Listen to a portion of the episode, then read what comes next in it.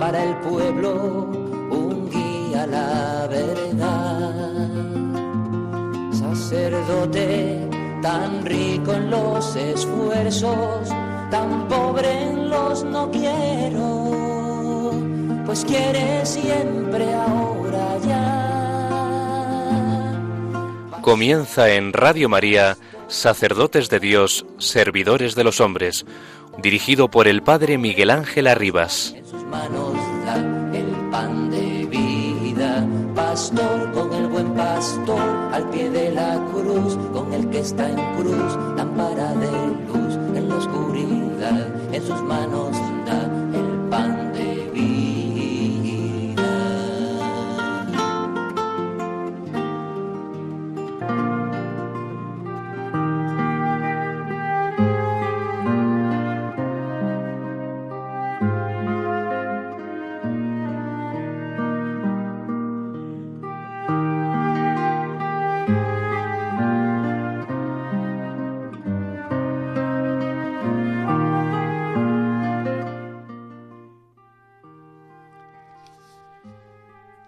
El sacerdote es ante todo ministro de la palabra.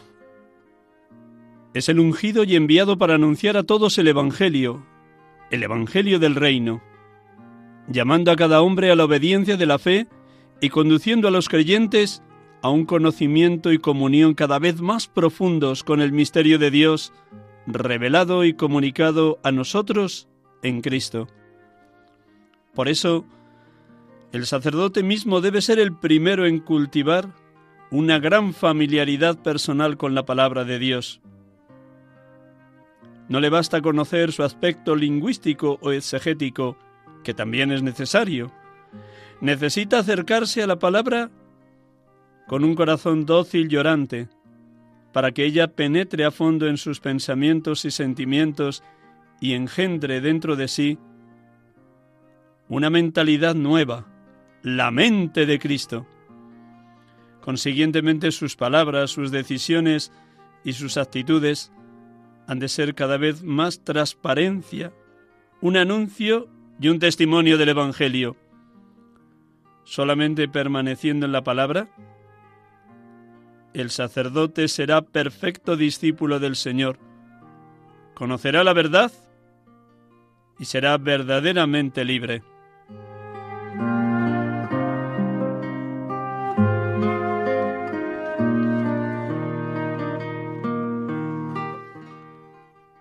Papa Emérito Benedicto XVI, exhortación apostólica Verbum Domini, la palabra del Señor.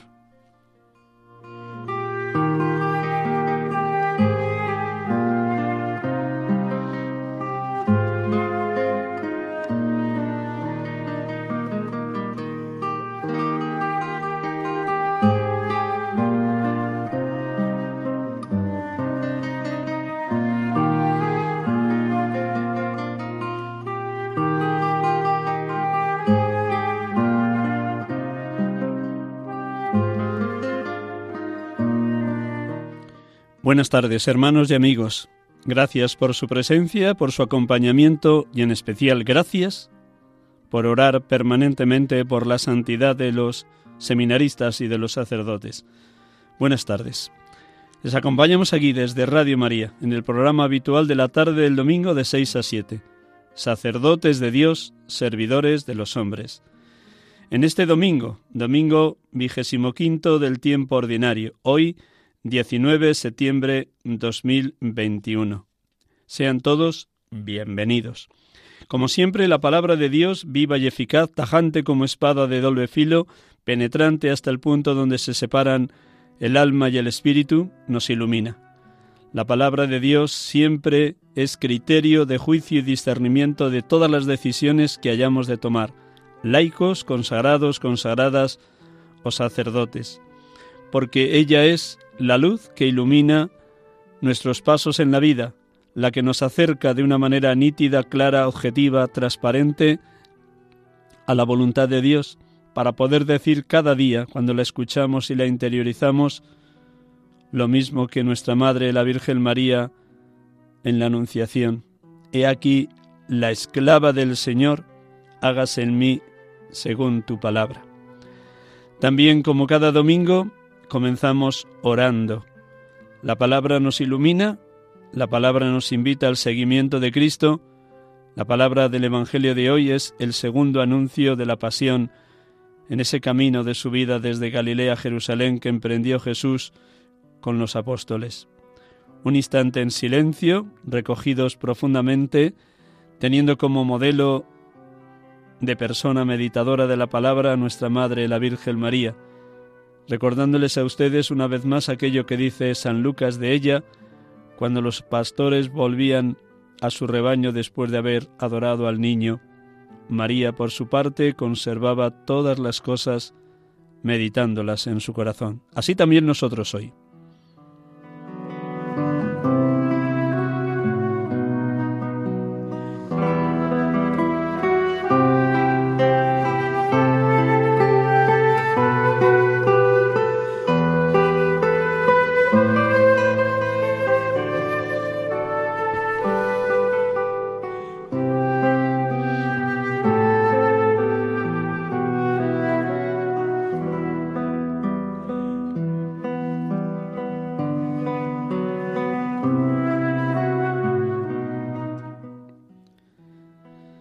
Del Evangelio según San Marcos. En aquel tiempo, Jesús y sus discípulos atravesaron Galilea. No quería que nadie se enterase, porque iba instruyendo a sus discípulos.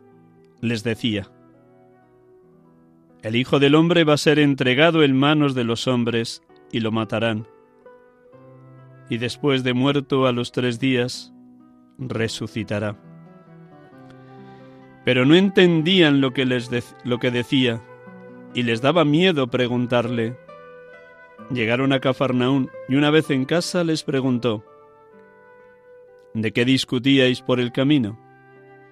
Ellos callaban, pues por el camino habían discutido quién era el más importante. Jesús se sentó, llamó a los doce y les dijo, quien quiera ser el primero, que sea el último de todos y el servidor de todos. Y tomando a un niño lo puso en medio de ellos, lo abrazó y les dijo, El que acoge a un niño como este en mi nombre me acoge a mí, y el que me acoge a mí no me acoge a mí, sino al que me ha enviado.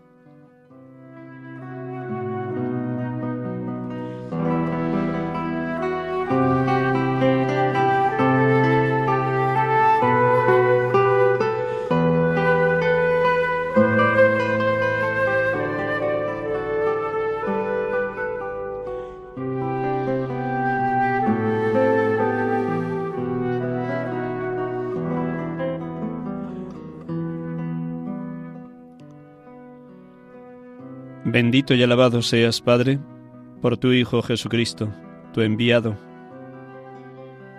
el Salvador de los hombres, tu ungido, aquel que viviendo en permanente obediencia a tu voluntad, se entregó hasta la muerte como Cordero de Dios que quita el pecado del mundo. Gracias, Padre Dios, porque infundiste en tu Hijo toda la valentía, la audacia de entregarse por completo en manos de los hombres, a sabiendas de que subir a Jerusalén le traería la muerte. Pero también bendito y alabado seas, Padre, porque él vivía en la certeza de resucitar, de vencer definitivamente el pecado y la muerte. Bendito y alabado porque hoy sigue caminando a nuestro lado como acompañaba a los dos discípulos de Maús, y nos sigue alentando y sosteniendo en los momentos de sufrimiento, oscuridad, tiniebla, miedo, cansancio, abatimiento, desesperanza, traición, que a todos nos puede suceder en algún momento de la vida.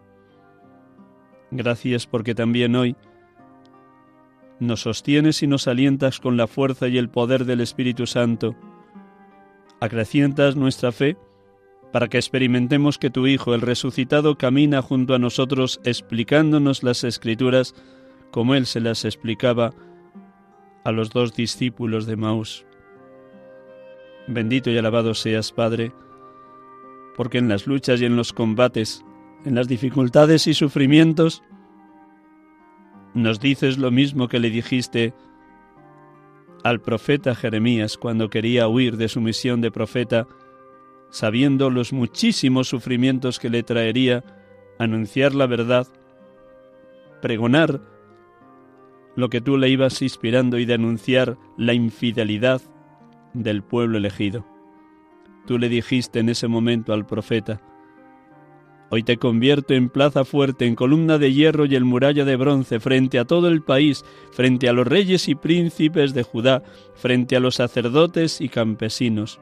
Lucharán contra ti, pero no te podrán, porque yo estoy contigo para librarte. Gracias porque tu Hijo Jesús hizo muy suyas estas palabras.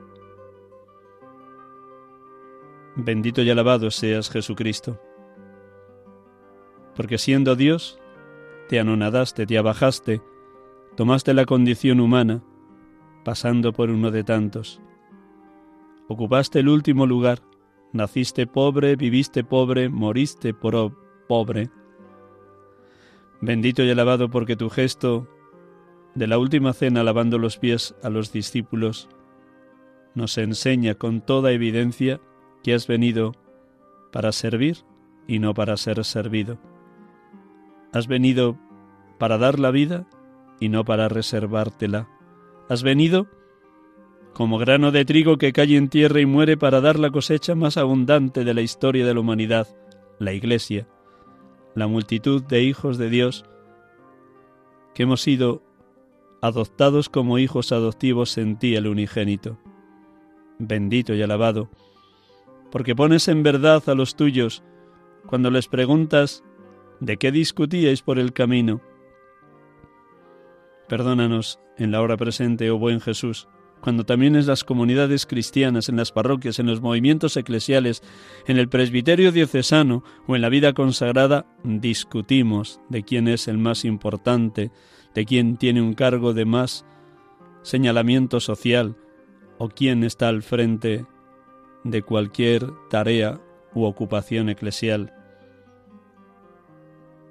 Señor Jesús, danos tu misma humildad para que vivamos en transparencia ante ti, reconociendo que tantas y tantas veces discutimos, o colgamos carteles, o criticamos, o murmuramos, o despreciamos a otros hermanos y hermanas, porque piensan distinto, o son de otro movimiento, o de otra espiritualidad, o de otro modo y manera de ser cristianos, y no lo reconocemos como hermanos. Perdónanos nuestros critiqueos y murmureos o nuestras quejas de aquello que no funciona bien en la Madre Iglesia, perdónanos.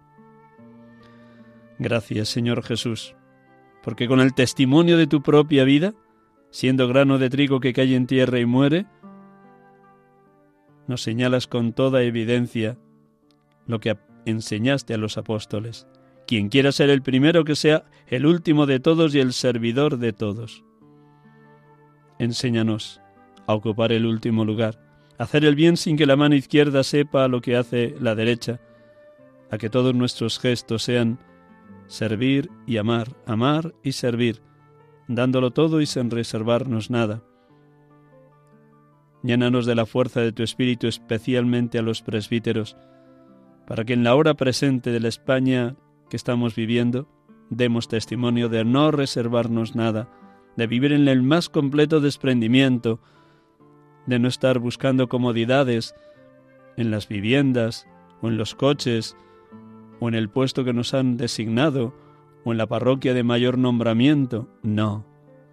Ayúdanos, oh buen Jesús, a ocupar el último lugar del presbiterio, a desear y anhelar la parroquia que nadie quiere, o la misión apostólica y pastoral que otros han rechazado. Enséñanos a ser los últimos. Enséñanos a servir en el más completo silencio y anonimato, sin que la mano izquierda sepa lo que hace la derecha. Enséñanos a vivir como tú viviste, a amar como tú amaste, a perdonar como tú perdonaste, a servir como tú serviste, ocupando el último lugar, siendo esclavo de tus apóstoles en aquel gesto del lavatorio de los pies en la última cena. Enséñanos, transfórmanos en servidores de los otros a tu modo y a tu manera. Gracias, Señor Jesús. Bendito y alabado seas, Espíritu Santo, Espíritu de amor, Espíritu de vida, porque penetras lo más íntimo del corazón de laicos consagrados, consagradas y sacerdotes, y nos invitas a vivir llenos de ti, de tus dones, de tus gracias y de tus frutos. Gracias, Espíritu Santo, porque transformas de tal manera nuestro corazón que nos haces niños. Y como el niño confía en su padre o en su madre y se coloca suavemente en su regazo, en completa confianza, así también tu Espíritu Santo, Espíritu de amor, nos quieres transformar en niños, que confiemos totalmente en el Padre, que nos abandonemos por completo a la voluntad divina, que podamos decir como Jesús en la cruz, Padre, a tus manos encomiendo mi espíritu, que no hagamos planes ni proyectos para que solo escuchemos el proyecto que Dios tiene desde toda la eternidad para con cada uno de nosotros. Mis caminos no son vuestros caminos, mis planes no son vuestros planes, nos dice Dios, oh Espíritu Santo. Actualízanos esa palabra que el Padre pronunció por medio del profeta Isaías. Haznos que verdaderamente estemos disponibles a la misión y a la voluntad del Padre en cualquier momento de nuestra vida. Bendito y alabado seas Padre, bendito y alabado seas Hijo, bendito y alabado seas Espíritu Santo, Santísima Trinidad, Dios Amor, perfectísima comunión de los tres, Padre, Hijo y Espíritu Santo.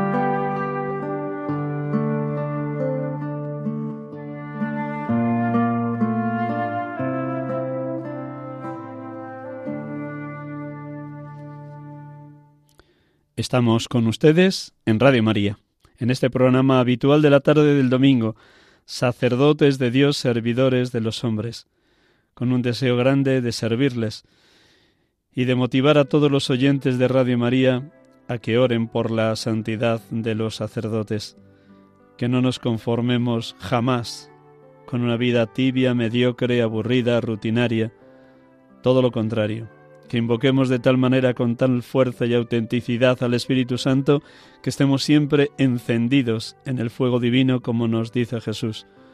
He venido a traer fuego a la tierra y cómo me gustaría que ya estuviéramos ardiendo. Pues Dios quiera que los presbíteros en la hora presente nos dejemos encender en el fuego divino, en la oración, en los salmos, en la palabra divina, como le sucedió a los dos de Maús ¿No ardía nuestro corazón mientras nos hablaba por el camino y nos explicaba las escrituras? En la tarde de hoy no tendremos ningún presbítero como habitualmente entrevistamos. Me van a permitir una breve reflexión sobre lo importante que es orar en la vida de todo presbítero, orar como pastores, para que estas palabras nos ayuden a todos a estar motivados. Y por favor, se lo digo de todo corazón, que ustedes nos llamen la atención cuando no oramos o cuando vamos con tantas prisas y en tal ajetreo que no nos detenemos lo suficiente para adorar la presencia eucarística de Jesús, para meditar tranquilamente la palabra o para rezar con los salmos gustándolos y saboreándolos, o cuando presidimos la Eucaristía sin la unción, la serenidad, la calma, la paz que merece hacer las veces de Jesucristo, sacerdote y pastor de su pueblo. Por tanto, meditamos cómo orar como pastores.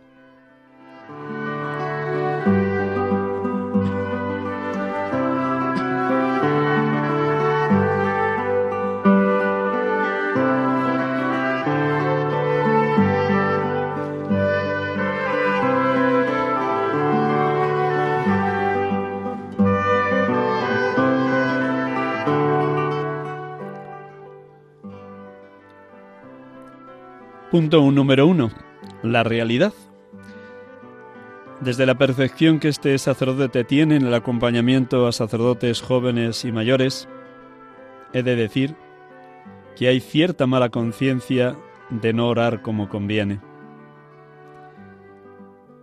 Estamos tan ocupados en múltiples actividades que no tenemos la serenidad, la calma que merece nuestro Señor.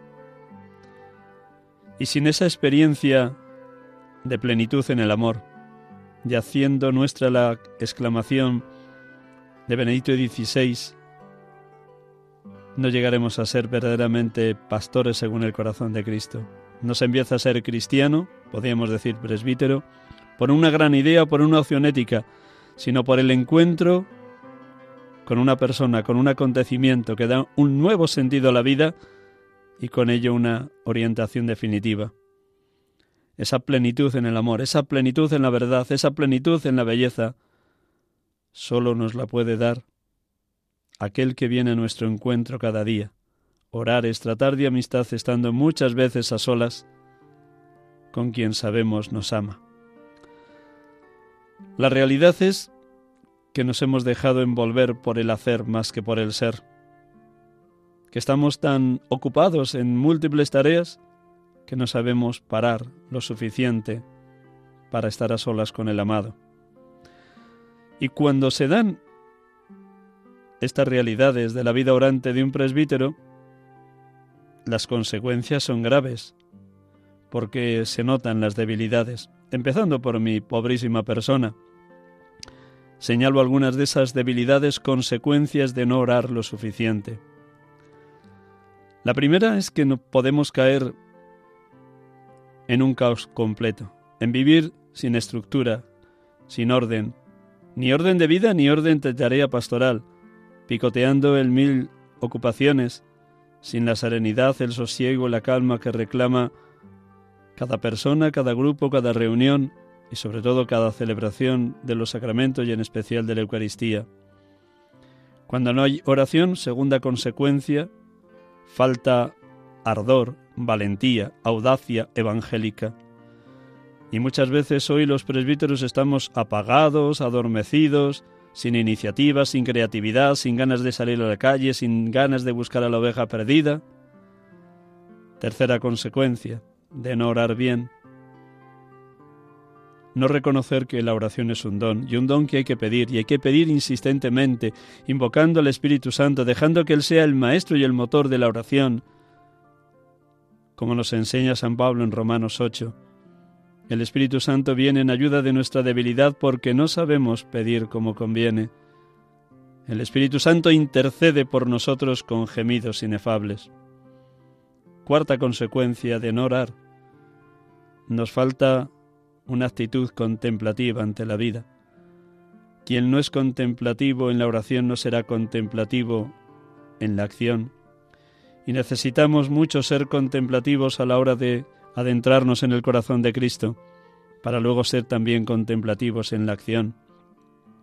En el Catecismo de la Iglesia Católica, de las distintas definiciones que se dan de contemplación, hay una muy bella que nos acerca al modo ignaciano de orar, es el número 2715 del Catecismo, que dice así, la contemplación es mirada de fe fijada en Jesús. Yo le miro y él me mira, decía su santo cura un carpesino de Ars, que oraba ante el sagrario. Esta atención a él es renuncia a mí. Su mirada purifica el corazón. La luz de la mirada de Jesús ilumina los ojos de nuestro corazón. Nos enseña a ver todo a la luz de su verdad y de su compasión por todos los hombres. La contemplación dirige también su mirada a los misterios de la vida de Cristo. Aprende así el conocimiento interno del Señor para más amarle y seguirle. ¿Cómo necesitamos en la vida de los presbíteros? Una mirada de fe al corazón de Jesús para sintonizar completamente con su corazón y adquirir los mismos sentimientos de Cristo Jesús. Consecuencia, cuarta consecuencia de no orar lo suficiente, la falta de actitud contemplativa. Quinta consecuencia de no orar bien, la falta de horario fijo, de nicho orante, de espacio reservado a solas por el Señor. Nos vamos ocupando de tantas tareas, quehaceres, dedicaciones, que la oración se queda para el final del día cuando ya estamos agotados y cansados, y en ese momento lo que menos apetece es orar. Nos podríamos preguntar, hermano presbítero, ¿Es posible orar al final del día? No, imposible, porque uno se va a la cama del cansancio que arrastra de toda la tarea llevada adelante a lo largo de la jornada. Sexta consecuencia, dedicamos poco tiempo. Y al dedicar poco tiempo, convertimos la oración en algo de quitarnos del medio, sobre todo de quitarnos la liturgia de las horas que prometimos el día de nuestra ordenación. Y van corriendo los salmos por las páginas del salterio, por las páginas de la liturgia de las horas o del diurnal, o a veces del móvil, que también se reza en él. No hay tiempo, no hay tiempo. Esa es una música triste que a veces entonamos como excusa para no estar parados, serenos, tranquilos, sosegados, delante de la palabra y delante del sagrario de Jesús sacramentado.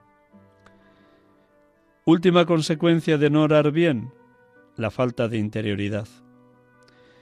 Incluso cuando presidimos los sacramentos, incluso cuando presidimos la Eucaristía, podemos enchufar el piloto automático. No sabemos muy bien todos los gestos y palabras de la Eucaristía, pero nos falta hondura, belleza, profundidad, comunicación sincera con el Dios amor, con el Dios Trinidad, para así transmitirlo luego a la comunidad cristiana a la que estamos presidiendo. Dios quiera que todas estas consecuencias negativas las transformemos los presbíteros. Al menos mi pobre persona se siente un aprendiz permanente de la oración. Jesús lo dice claro, venid a mí todos los que estáis cansados y agobiados y yo os aliviaré. Aprended, aprended de mí, que soy manso y humilde de corazón y encontraréis vuestro descanso porque mi yugo es llevadero y mi carga ligera.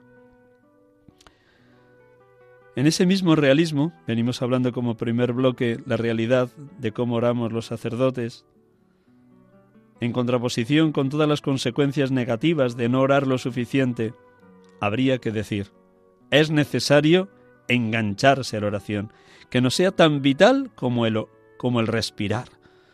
Si una persona no respira, si a una persona le mete en la cabeza debajo del agua Apenas que esté medio minuto ya parece que va, va, a morir porque no puede respirar, se ahoga.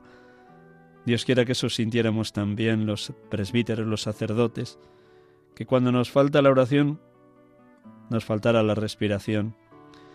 La oración es un imperativo categórico. Sí, la necesito. Sí, necesito estar enamorado de Cristo. Sí, necesito reconocer que es obra del Espíritu Santo. Sí, he de pedir, clamar, insistentemente esta gracia, es necesaria esta gracia.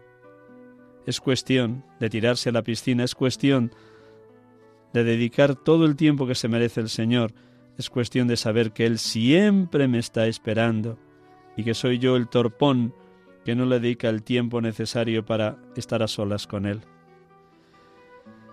Por eso es necesario, hermanos y hermanas, que los presbíteros gustemos la oración, que tengamos un tiempo lo suficientemente sereno, tranquilo, sosegado, no para llenar la cabeza de ideas, no para hacer buenos propósitos, sino sencillamente para entrar en diálogo amoroso con el amado, con el esposo, con Cristo y desde Él en un abandono completo en las manos del Padre, por la fuerza, la gracia, el empuje del Espíritu Santo.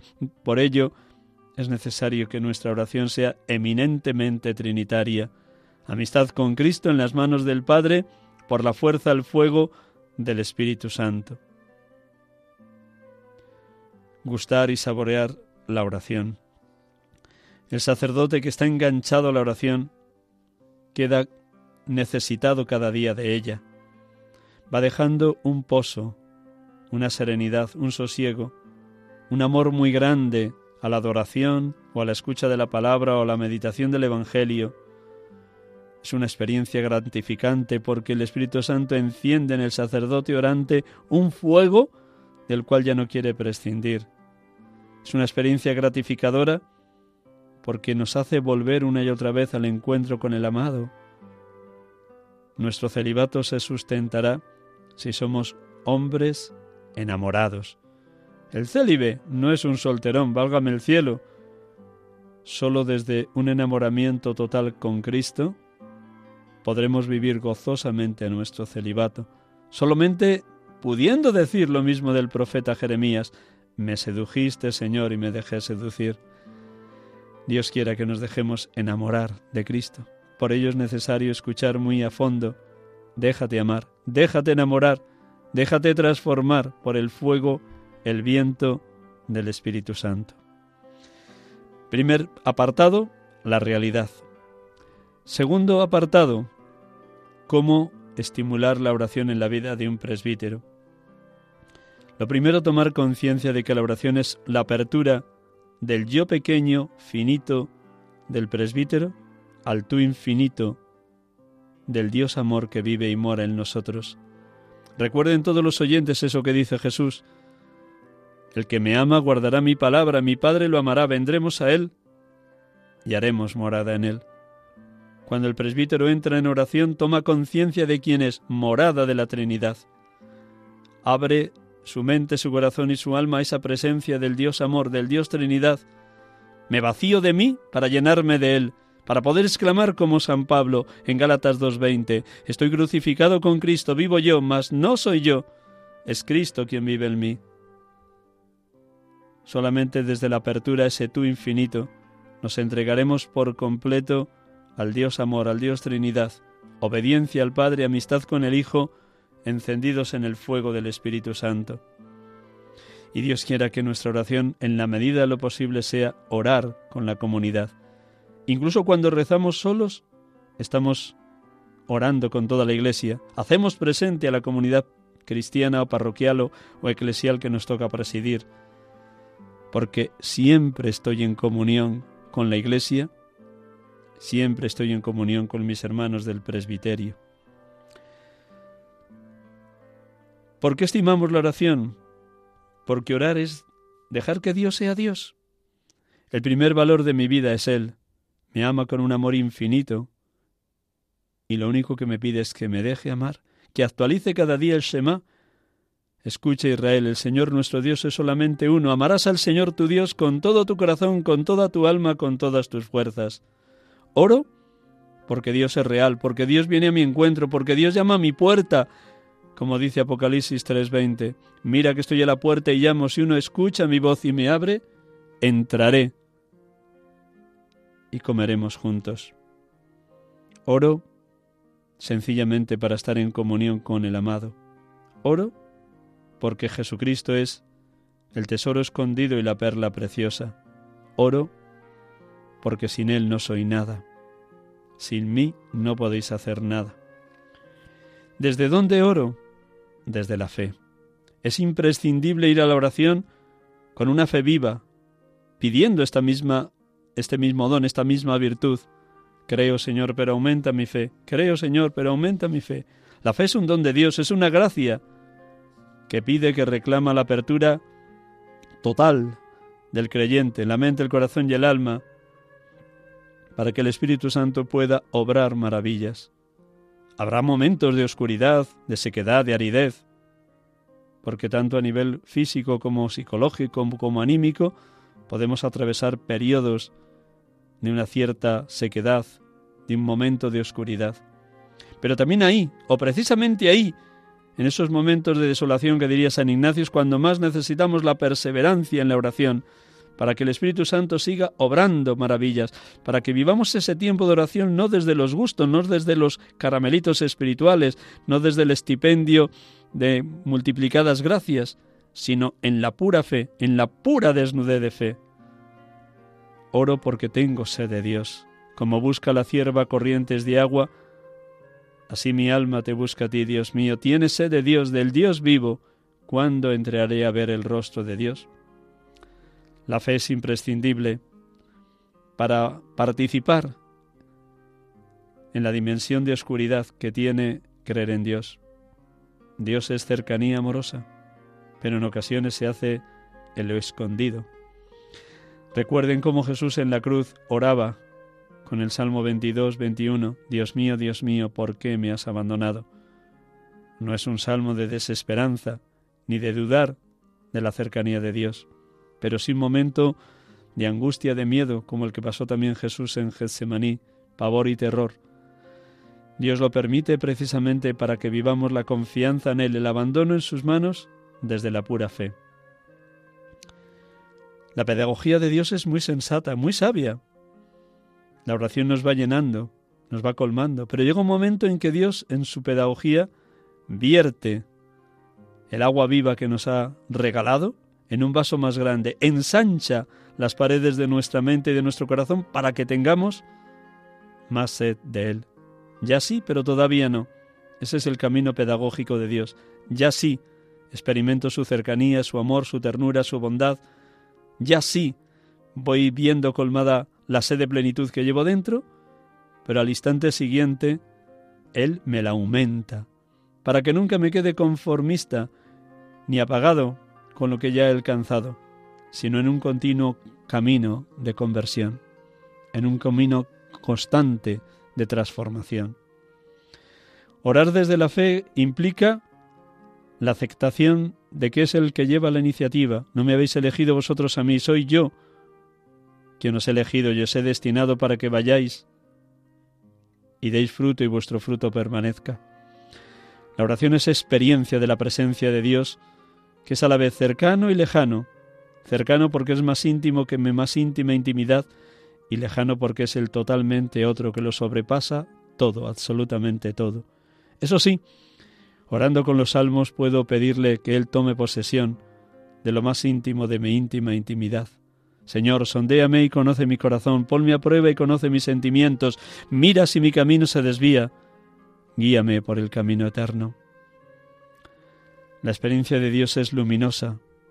Si nos ponemos a tiro de Dios, si nos abrimos a la gracia, si nos dejamos iluminar por la palabra, como escuchábamos antes en el texto de Verbum Domini de Benedicto XVI. La oración hecha a través de la palabra, del Evangelio, de la buena noticia de la salvación, ilumina cada uno de los pasos y decisiones que hemos de tomar. Lámpara es tu palabra para mis pasos, luz en mi sendero. En esos momentos de oscuridad o de sequedad o de aridez o de desorientación, el Señor sigue llegando y llamando a la puerta. De ahí que necesitemos pedir mucho la fe. Dios se comunica de mil maneras. Por supuesto, de manera esencial y primordial en la palabra, porque la palabra es la revelación que Dios en su Hijo Jesucristo ha comunicado a la humanidad y a cada uno de nosotros necesitamos estar alimentados permanentemente de la palabra. Cuando encontraba palabras tuyas las devoraba, tus palabras eran para mí mi gozo y la alegría de mi corazón, dice el profeta Jeremías. O dice el Salmo, tu rostro buscaré, Señor, no me escondas tu rostro. Desde la fe somos eternos buscadores de Dios. Pero junto a la pez, junto a la fe, necesitamos orar también desde la esperanza.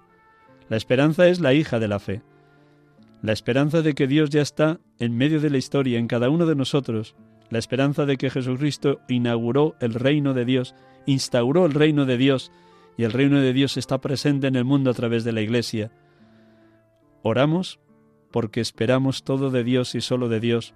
Oramos al compás de la primera de las bienaventuranzas, bienaventurados los pobres en el espíritu, porque de ellos es el reino de los cielos. El pobre es el que se sabe nada ante la grandeza de Dios. El pobre de espíritu es el que lo espera todo de Dios y solo de Dios, en la certeza de que no quedará defraudado.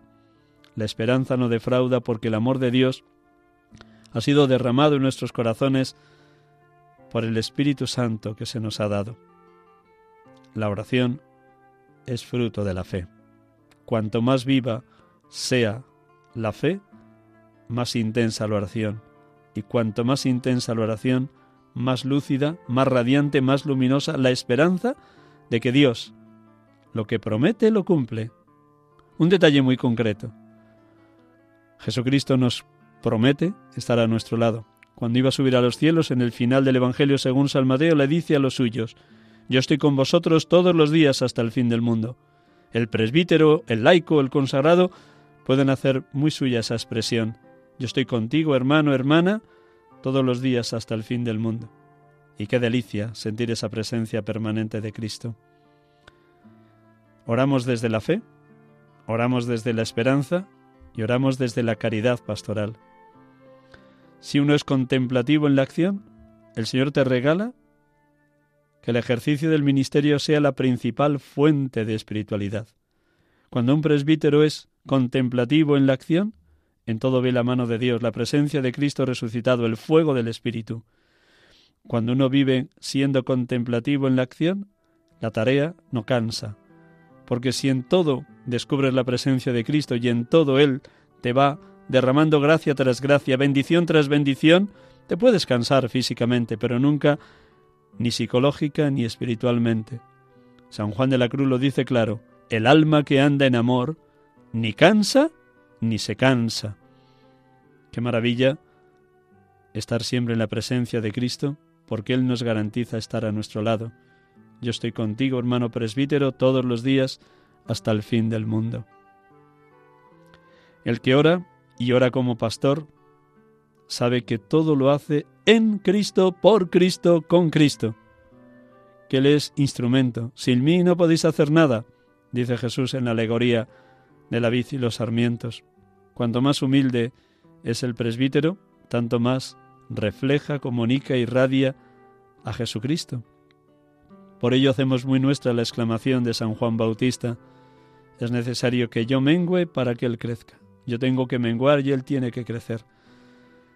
Orar desde la tarea pastoral es dejar que Cristo se muestre a través de nuestros gestos y palabras, pero nunca robándole el protagonismo al único que le pertenece, al propio Jesucristo, sacerdote, pastor y cabeza de su pueblo, de cada comunidad cristiana, de cada parroquia o movimiento eclesial.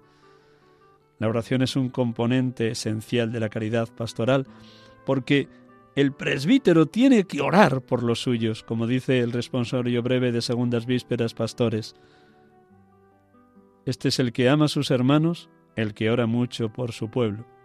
Parafraseándolo, este es el presbítero que ora por su parroquia, por sus feligreses o por su comunidad cristiana, el que ora mucho por los suyos. Qué hermosura poder poner todos los días el presbítero en la puerta del sagrario la cara y el nombre de las personas concretas con las que va a entrar en contacto durante el día, o los grupos o las comunidades, y poniendo ahí en el sagrario caras y nombres, decir por cada persona o por cada grupo, bendícelo y santifícalo Señor, o bendícela y santifícala Señor. Quien enciende el fuego de la caridad pastoral en el presbítero es el Espíritu Santo, de ahí que la oración sea imprescindible. La primera tarea pastoral de un presbítero es la oración porque sólo llevando en su corazón los nombres y las historias de las personas a las que se va a dirigir, el Espíritu Santo actuará de manera portentosa y prodigiosa en ellos, aun en la pequeñez, miseria, debilidad y flaqueza del propio presbítero. Al fin y al cabo, el único protagonista de la tarea pastoral es el buen pastor, Jesucristo. Y tercer bloque, ¿qué significa tener un estilo presbiteral de orar? Pues tener un estilo presbiteral de orar significa que la oración está esencialmente vinculada a la palabra. La Iglesia se alimenta de la palabra de Dios. El sacerdote se pertenece solo desde la palabra, pertenece a la palabra. La palabra nos posee, nos inunda, porque la palabra es el mismo Cristo. En el principio era el verbo y el verbo era Dios y el verbo estaba junto a Dios. Nada se hizo sin el verbo. En el verbo había vida y la vida era la luz de los hombres. El sacerdote ha de ser servidor de la palabra y para ello ha de masticarla, interiorizarla, asumirla, digerirla, haciéndola suya. El modelo es la Virgen María. María conservaba todas las cosas meditándolas en su corazón. María hacía suya cada una de las palabras de su Hijo. El sacerdote ha de hacer suyas las palabras que antes de predicar ha interiorizado, ha meditado. Estamos llamados los presbíteros a ser cada vez más sensibles ante la palabra, aficionados a escucharla, a meditarla, porque es parte de nuestro carisma, de nuestro ministerio. Somos portavoces autorizados de la palabra en la medida que la hemos hecho nuestra. Jesús lo dice claro, concreto. De la abundancia del corazón habla la boca. En el texto que les leí al inicio, de Verbum Domini, el Papa Benedicto, Papa emérito, nos recordaba unas palabras de San Juan Pablo II en Pastore da. El sacerdote es ante todo ministro de la palabra. Es un ungido y enviado para anunciar todo el evangelio del reino. Llamado llamando a cada hombre a la obediencia de la fe y conduciendo a los creyentes a un conocimiento y comunión cada vez más profundos en el misterio de Dios revelado y comunicado a nosotros en Cristo. Sí, hermanos y hermanas, el presbítero necesita acercarse a la palabra con un corazón humilde, sencillo, dócil, disponible, como el de la Virgen María, para que también cuando meditamos a diario la palabra, el presbítero sepa decir de manera espontánea, pero convencido y de confianza absoluta, He aquí el esclavo del Señor, hágase en mí según tu palabra. Porque la palabra nos proporciona la mente de Cristo, el corazón de Cristo y las manos de Cristo. La palabra nos proporciona los pensamientos de Cristo, los sentimientos de Cristo y el obrar de Cristo. No podremos tomar decisiones acertadas si no es desde ser traspasado permanentemente por el anuncio y el testimonio del Evangelio. Solamente permaneciendo en la palabra el sacerdote será perfecto discípulo del Señor, conocerá la verdad y la verdad le hará libre. Hemos de orar con la palabra y hemos de orar de tal manera que seamos portavoces autorizados de ella.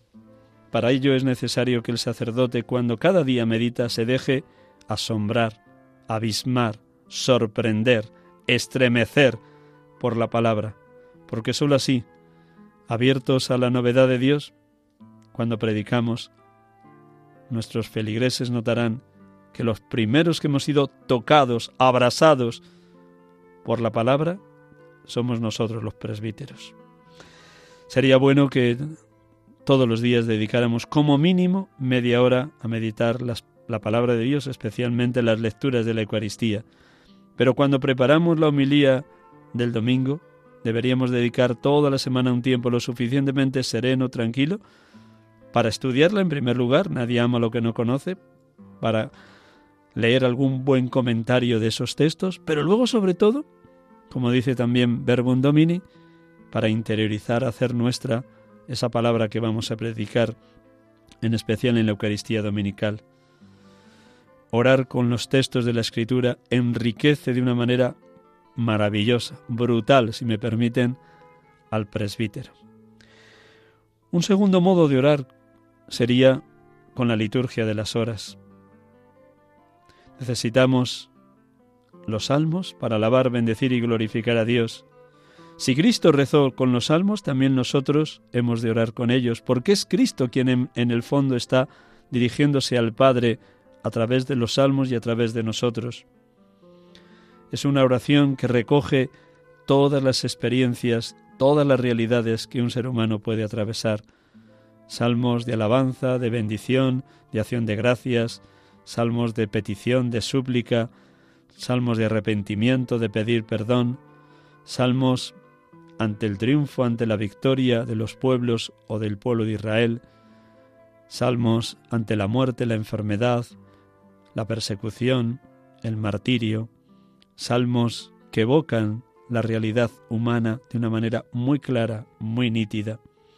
Cuanto más oramos con los salmos en la liturgia de las horas, más gusto tenemos para que lo que dicen varios salmos lo podamos cumplir. Es necesario orar siempre sin desfallecer. Bendigo al Señor en todo momento, su alabanza está siempre en mi boca. Es necesario que el presbítero guste de tal manera los salmos que en él le brote constantemente la alabanza. Alabaré al Señor mientras viva, tañeré para mi Dios mientras exista. La oración de los salmos es fuente y alimento de la oración personal del presbítero. El Señor es mi pastor, nada me falta. En verdes praderas me hace recostar. Me conduce hacia fuentes tranquilas y repara mis fuerzas. Aunque camine por cañadas oscuras, nada temo porque tú vas conmigo. Tu vara y tu callado me sosiegan. Preparas una mesa ante mí enfrente de mis enemigos, me unges la cabeza con perfume y mi copa rebosa. El Señor es el lote de mi heredad y mi copa. Mi suerte está en su mano. Me ha tocado un lote hermoso. Me encanta mi heredad. Bendeciré al Señor que me acurruca, que me protege, que me cobija. Cuántas realidades expresan los salmos realidades de lo más íntimo de la persona que te llevan no a quedarte en el intimismo del tú a tú con el Señor, sino todo lo contrario, desde esa intimidad sincera y leal, te lanza a la misión, te lanza a la tarea pastoral, te lanza a ser servidor de los hombres, te lanza a ir a ellos con el corazón encendido en el fuego y en la verdad de la palabra. De la abundancia del corazón habla la boca. Dios quiera que así vivamos los presbíteros.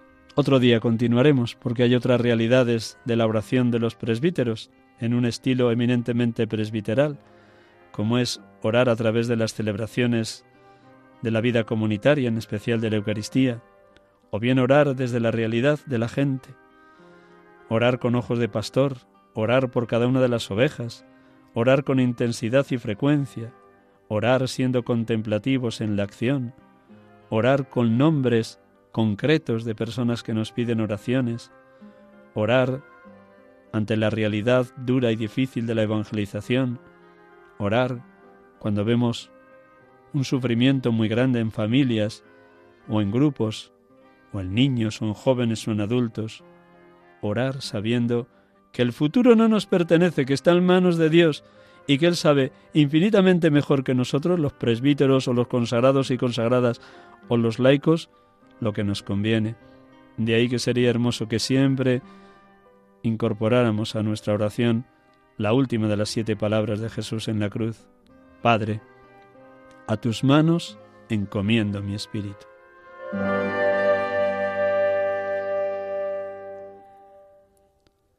Estamos aquí con ustedes en Radio María, sacerdotes de Dios, servidores de los hombres.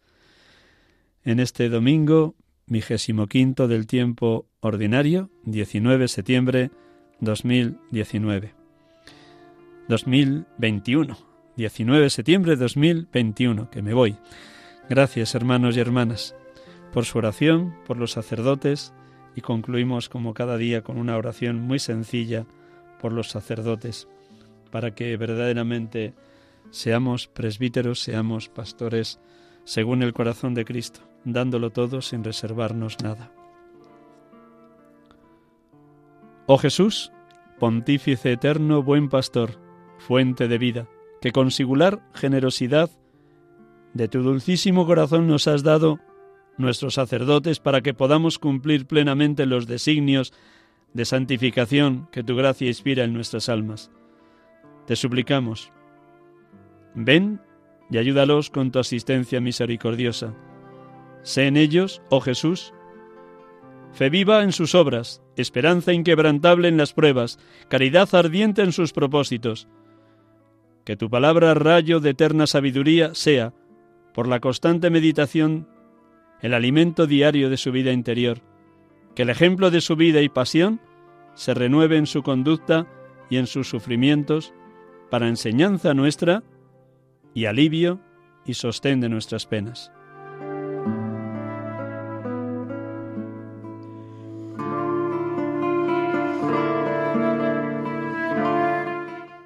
Buenas tardes, gracias por su compañía.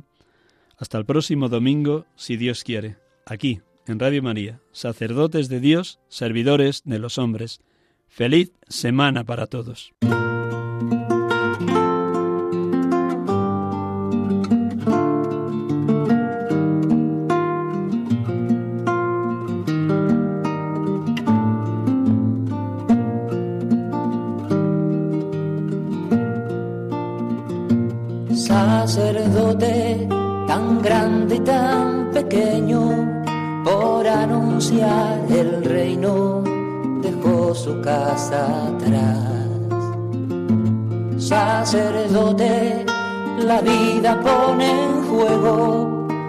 Pastores para el pueblo, un guía a la verdad.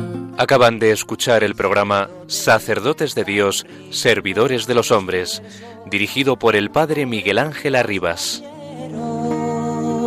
Pues quiere siempre ahora ya pastor, con el buen pastor, al pie de la cruz, con el que está en cruz, lámpara de luz, oscuridad, en sus manos da el pan de vida. Pastor, con el buen pastor, al pie de la cruz, con el que está en cruz, lámpara de luz, en la oscuridad, en sus manos da